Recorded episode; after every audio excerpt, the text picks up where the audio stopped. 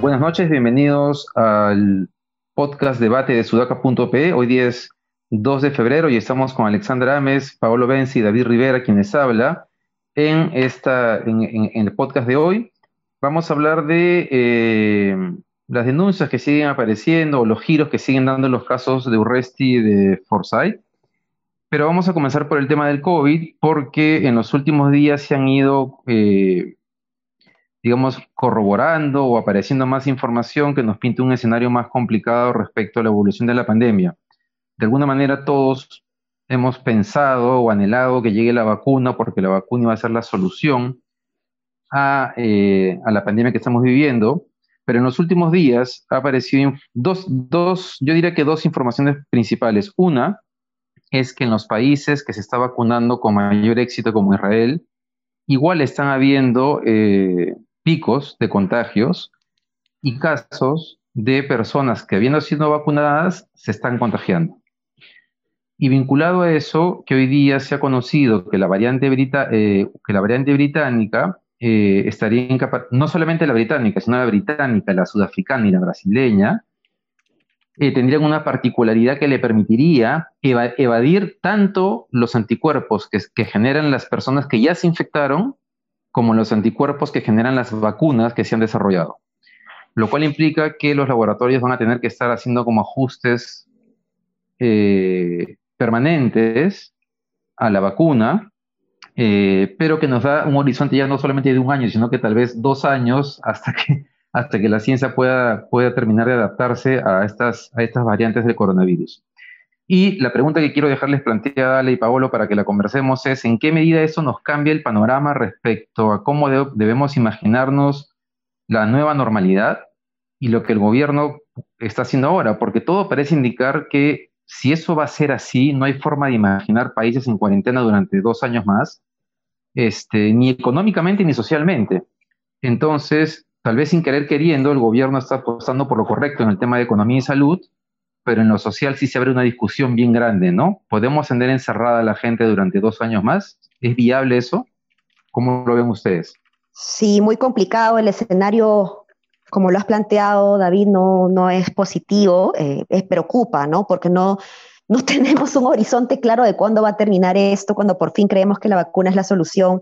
Vemos países en donde personas que se han vacunado, ¿no? Están siendo eh, contagiadas de nuevo, ¿no? Y lo que dices sobre las variantes es, es, es también preocupante. Entonces, eh, tenemos para rato. O sea, mi proyección es que tenemos para rato y por lo tanto tenemos que ir viendo cómo nos adaptamos a esto, porque encerrados no vivimos, como tú dices, eh, no solo socialmente en el hecho de necesitar contacto humano, sino también emocional, del bienestar, ¿no? O sea, el, te dicen desde que hay que apapachar, abrazar a la gente porque es bueno para ti y, hace un año que no lo podemos hacer, ¿no? Entonces, es, es duro y, y, creo que efectivamente, pues tenemos que empezar a ver estas otras estrategias para ir abriendo la cosa pero en un país tan desigual como el nuestro, tan informal, con, ciudadanos tan invisibles frente al Estado, sí urge una estrategia eh, importante de, identificación de estas personas y de, trabajo con, ellos, más allá de un bono. Yo diría no solamente un bono, sino la posibilidad de que se pueda generar un programa eh, social, digamos, de, pobreza urbana, pero eh, condicionado a que la gente se capacite, que lleve un curso online en Senati o, paquetes de internet para las familias en vez de dar una canasta de alimentos nada más, o pensar en las canastas de alimentos eh, con, con, tablets y con, y con, y con megas, digamos, este, es, es, es, complicado pensar esto en un país, como digo, eh, con tanta pobreza ¿no? y vulnerabilidad. Ale, tú has dicho una cosa súper fuerte que es un abrazo, ¿no? Yo hace un año, casi un año, no abrazo a mi viejo, por ejemplo, porque es vulnerable y no vivo con él.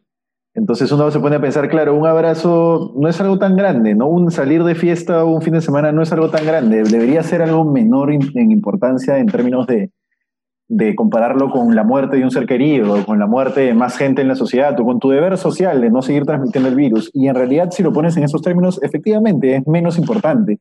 pero cuando lo pones en términos de largo plazo, uno se puede poner a pensar, ¿es menos importante? O sea, realmente podemos pasarnos la vida encerrados a partir de las 8 de la noche hasta las 8 de la mañana durante 5 años, como si viviéramos en, no sé, en un estado de sitio constante. Es, es, eso cuánto afecta a tu salud. ¿no? Es por un lado. Creo que por el lado de ese tipo de simbología, sí hay preguntas que hacerse que antes no se hacían porque sonaba feo, hacerse la pregunta de si valía la pena eh, eh, sacrificar ciertas cosas que no parecían tan importantes por una cosa que parecía más importante, pero que en el largo plazo quizás no lo es tanto. Del, del, lado económico es inviable, absolutamente inviable tener una economía con ciclos de cuarentena y descuarentena sin siquiera que puedan ser previstas. Es decir, que el, empresario no pueda prever cuándo lo van a cuarentenear, el, el, dueño de un restaurante, el dueño de un mall, que no pueda prever, bueno, de tal mes a tal mes no voy a tener ingresos eh, el solo hecho de no tenerlos ya es un golpe, pero el solo hecho, el, hecho de no poder preverlos es un golpe aún más fuerte. Entonces es absolutamente inviable que cualquier sociedad funcione así por más de dos años, dos años y medio, un año, te diría yo. O sea, hay sociedades incluso como la nuestra que están eh, inmersas en la informalidad y donde, digamos, la gente vive al día. Es, es, es inviable, es absolutamente inviable.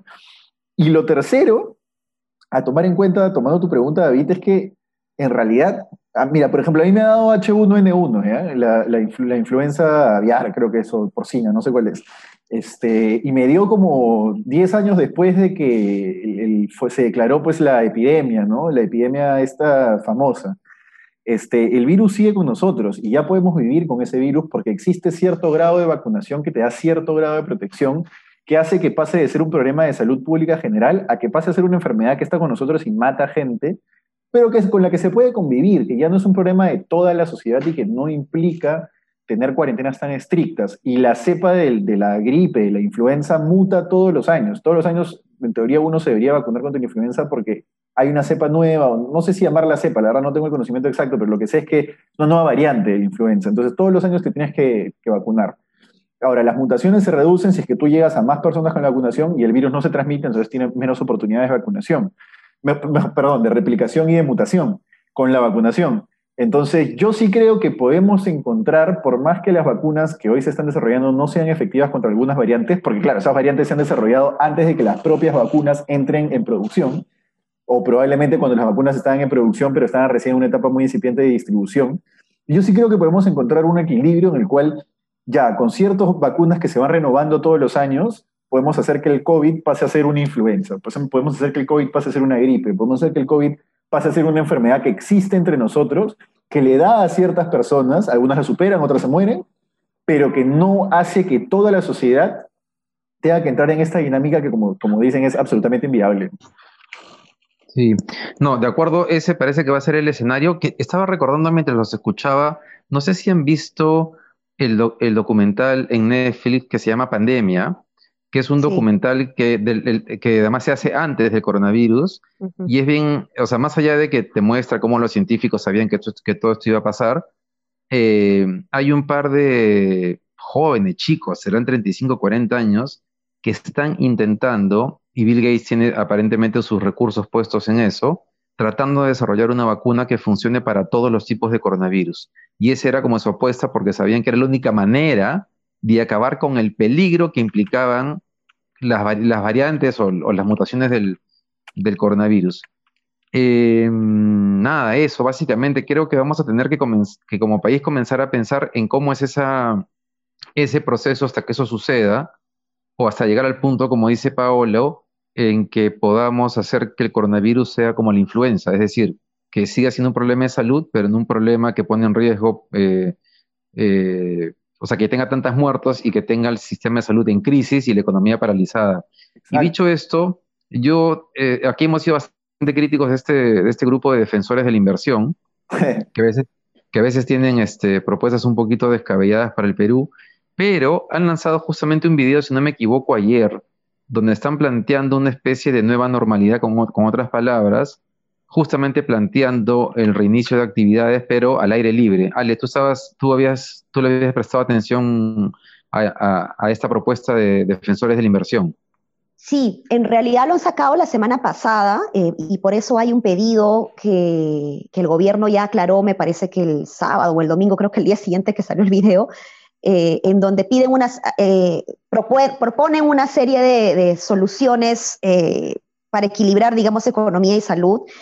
Y proponen, por ejemplo, el teatro al aire libre, ¿no? Y que, y que, se pueda operar nuevamente o activar esta red de teatro y, y aprovechamiento de los espacios públicos con la debida distancia, lo cual pues es importante porque el segmento de los artistas está sumamente golpeado, ¿no? Susana Vaca ha mandado una carta eh, hablando del tema que ha sido eh, criticada además por, la, por un poquito las formas con las que se refiere a, que no quiere ver a, los artistas mendigando caramelos en los buses y es como un poco despectivo, es un poco ofensivo a, las personas que, que, sí lo tienen que hacer, ¿no? Entonces eso ahí se, pasó un poquito, se le pasó un poquito la mano, pero pero lo que voy es, eh, esta propuesta me parece que es muy amigable con el pequeño empresario, además, eh, con las personas que están siendo perjudicadas directamente por la crisis, por el cierre, porque ahí proponían, por ejemplo, que se pueda recoger eh, la comida en, el restaurante, no que sea solo delivery, sino que la persona tenga la capacidad de ir al restaurante a recoger su comida.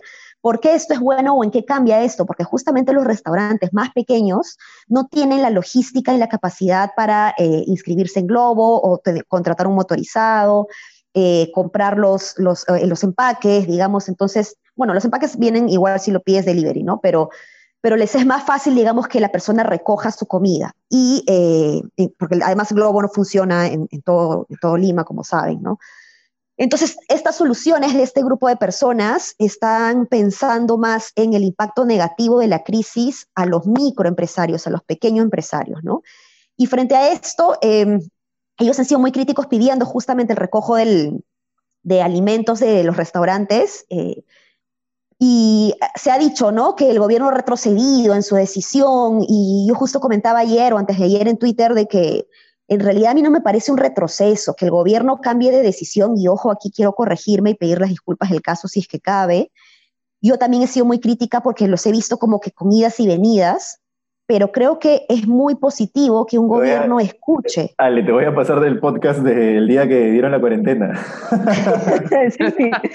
sí, claro, pero es que escúchame, es que es positivo que el gobierno, el, el gobierno no retrocede, cuando el gobierno cambia de parecer, porque he escuchado al ciudadano, me parece que es un gobierno que avanza, no que retrocede. Entonces creo que eso es algo que tenemos que empezar a mirar, ¿no? Sobre todo en este tipo de cosas que las que nadie las tiene totalmente claras. ¿no? O creo que hay que entender que nadie tiene la receta mágica para combatir el COVID. Todo el mundo eh, que en algún momento dijo, ah, pero Nueva Zelanda, ah, pero Corea del Sur, ah, pero China, ah, pero Wuhan pero creo que hoy en Perú, en el mundo occidental, eh, no hay una receta mágica para combatir el COVID. Hay formas más eficientes y formas menos eficientes de combatirlo, que dan más o menos resultados de acuerdo a la realidad local y el, digamos, los problemas estructurales de cada país. Pero que un gobierno retroceda en estas circunstancias no me parece criticable, me parece importante. Importante. Además está pasando en todos los países del mundo. Nadie, nadie, o sea, no hay ningún, o sea, no hay una receta mágica para gestionar esta pandemia. Claro que hay errores que son criticables, pero hay ajustes que son inevitables conforme se van conociendo nuevas cosas. Es importante ese, punto que has planteado. Bueno, salgamos de la sección COVID y pasemos al tema electoral. Eh, dos cosas. Hoy día en el caso Urresti, para quienes no lo vieron, el domingo salió un reportaje en Cuarto Poder en el cual aparentemente, o mejor dicho, un emisario de Urresti trata de convencer a un testigo, el señor Galvez, de que no vaya a la fiscalía a declarar. Los audios y el video muestran que eso es así. Hoy día la abogada de Urresti renunció, creo, en medio del, proceso, de la audiencia, y más tarde se conoció un video de la persona que aparece en el video de Cuarto Poder, eh, tratando de convencer al testigo Galvez, diciendo que ese video es cierto, que sí se dio, dice claro que Urresti no la mandó, eh, que fue su iniciativa, lo cual es, es dudoso, pero dice algo que tal vez sea importante para el, para el caso porque debe ser fácilmente corroborable. Él dice que esa conversación ha sido, ha sido editada de tal manera que no, se, que, no se, que no sale la parte en la cual él está diciendo a Galvez que ellos dos saben cuál es la verdad, como que Urresti no es culpable y que no tiene sentido seguir con un caso que va a terminar nuevamente en que Urresti, en que es, es inocente. Entonces, él está afirmando que el video ha sido editado. Eh, yo creo que eso igual no cambia el tema de que, haya tenido, de que haya pretendido comprar un testigo porque le ofrece dinero y él no ha negado eso, o sea, va, a terminar debería terminar en la cárcel solamente por eso, por ofrecer dinero. Pero lo que sí debería ser fácilmente verificable es si efectivamente ese video fue, fue editado, porque en ese caso habría, si fuese así, habría una intención de quienes han eh, propalado ese video, y si no fuese así, sería una demostración de que Urresti efectivamente sabe que es culpable del asesinato de, de Bustíos.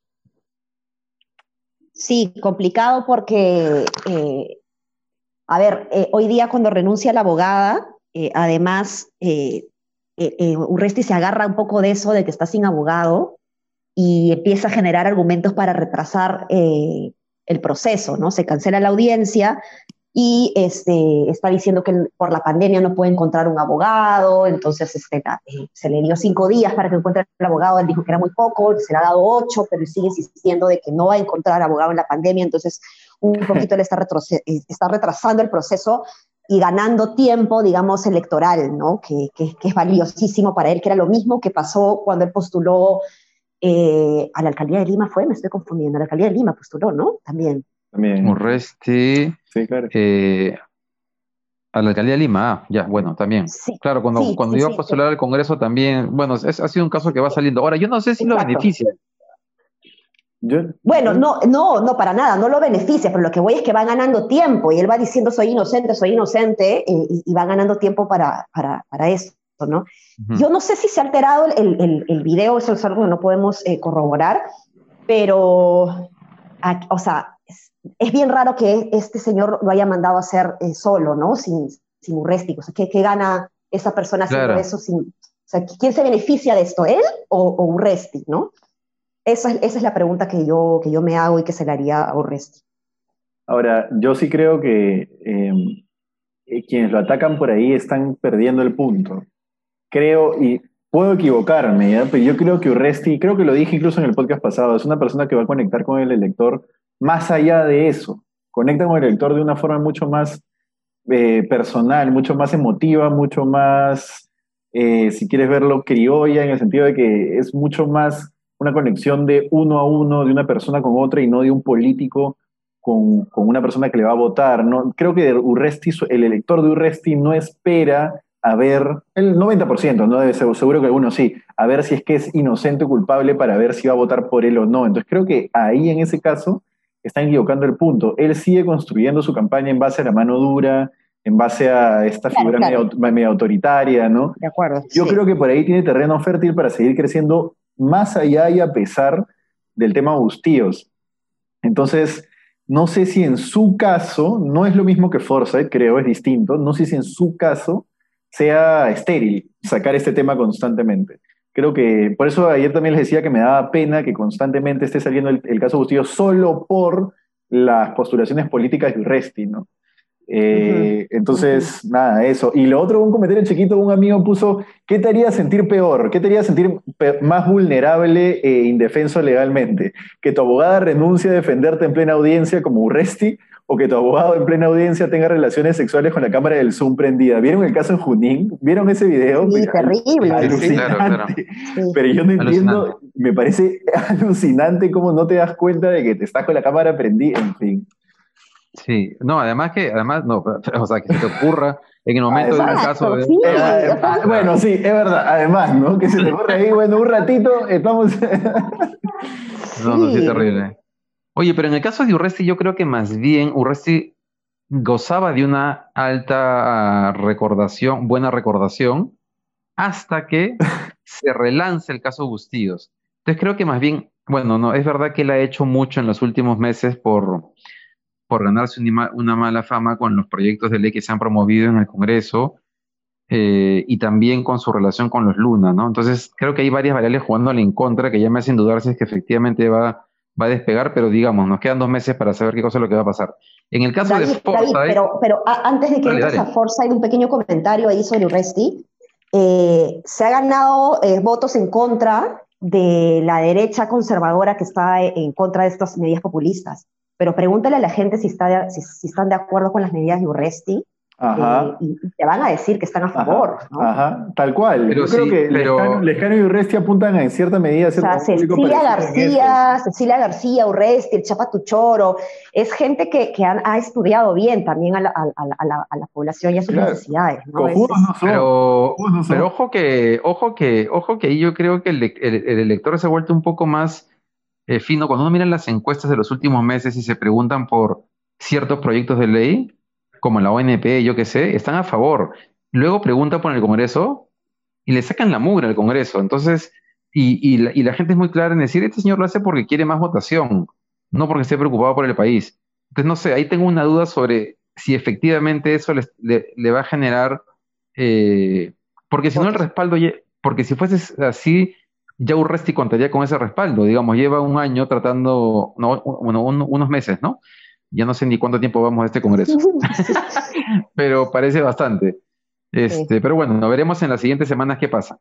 En el caso de, de Forsyth, eh, a lo que comentamos ayer respecto a estos vehículos, carros, eh, camionetas y motos que recibe de sus amigos empresarios, a los cuales después contrata y les paga un dineral sin tener el, el expertise correspondiente, ha salido hoy día un tema que tiene que ver con que el jurado electoral especial ha detectado una cosa que fue muy fácil en realidad ver que en la declaración del 2019, eh, cuando fue alcalde, puso que recibía 15 mil soles mensuales de la empresa privada y que esa, ese ingreso ha sido omitido en su declaración que ha presentado ahora para postular a la presidencia.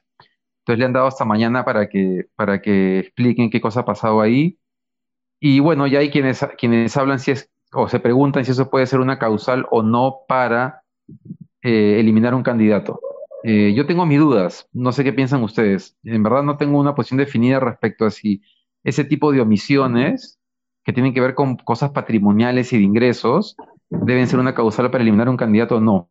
Eh, ¿Por qué tiendo a pensar que sí? Porque por, los, por la tremenda corrupción que hay en el Perú.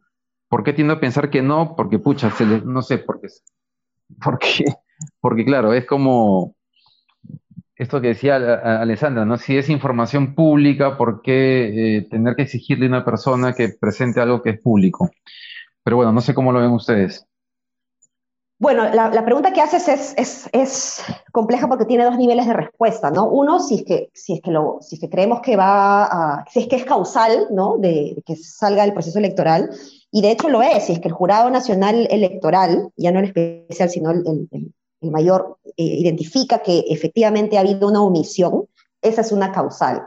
Ahora, si esto debe ser una causal válida o no para excluir a alguien de un proceso electoral, pues me parece que estamos eh, siendo muy formalistas y no estamos combatiendo el fondo, ¿no? Porque una organización criminal, digamos, eh, cualquiera que se les viene a la mente, que forma un partido político y que arma sus procesos correctos, eh, está en la mejor capacidad y que declara muy bien sus cócteles, digamos, está en la mejor capacidad de, postular que alguien que se equivoca o, que omite un dato, digamos, que, que, es fácilmente verificable por la prensa, por, la misma, el, por el mismo Jurado Nacional de Elecciones.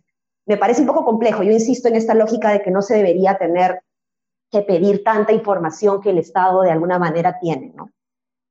Sí, yo también coincido contigo, Eli. Me parece que la información que se solicita es básicamente el Estado renunciando a su capacidad de organizar su información y, y, ¿cómo se dice? Y, y, tenerla y proveerla al ciudadano, ¿no? Porque al final la idea de que provean tanta información no es que, no es que la vea un burócrata en el Estado, es que la vea el ciudadano, ¿no? Si el Estado ya la tiene, ¿por qué no sistematizarla y proveerla? En eso eh, soy bastante... ¿cómo se dice? Pero la echea, ¿no? ¿Para qué duplicar la cantidad de esfuerzo ciudadano de los candidatos al, llenar, ¿no? Este, pero sí, pues, hay como dice David, hay demasiados partidos mafia, ¿no? Entonces, hay un balance raro que hacer ahí. Yo me inclino más por lo que tú dices, Ari. Sí, pues, entonces, nada, pues eso, es lo que tenemos y, esperemos pues qué, va a decir el jurado. Eh, ¿Cómo vamos en, elecciones? Y todavía del APRA no se sabe nada formalmente, ¿no? Creo que el APRA terminó saliendo de carrera, ¿no? eh, o sea, renunciaron la candidata, o sea, que creo que está fuera. El tema es el PPC, que le eliminaron su, su lista en Lima. Candidatura en Lima, sí. Y él, pero Bengolea ha dicho que va a seguir solo, aunque sea, pero él va, él va con todo. Este, en fin, tenemos hoy un par de meses de, o sea, digo, ese mapa, ese panorama electoral se va a mover mucho, así que todavía, todavía está por verse qué va a pasar, así como sucedió en la, en la votación para la alcaldía de Lima, que se, definió todo en dos semanas en realidad. Sí, pues yo creo que eso es lo que vamos a tener ahora. Así es. Bueno, llegamos al final. Eh, nada, nos vemos mañana. Eh, y eh, es posible que en, los próximos días este, tengamos un invitado para conversar del debate de ayer que hubo sobre candidatos a la presidencia sobre el tema educativo y que ha dejado mucho que desear, pero bueno, en los siguientes días tendremos a una, algún especialista que pueda explicarnos mejor qué fue lo que vio y qué podemos esperar de los candidatos a la presidencia. Hasta mañana. Chao, chao. Mañana. Chao, chao.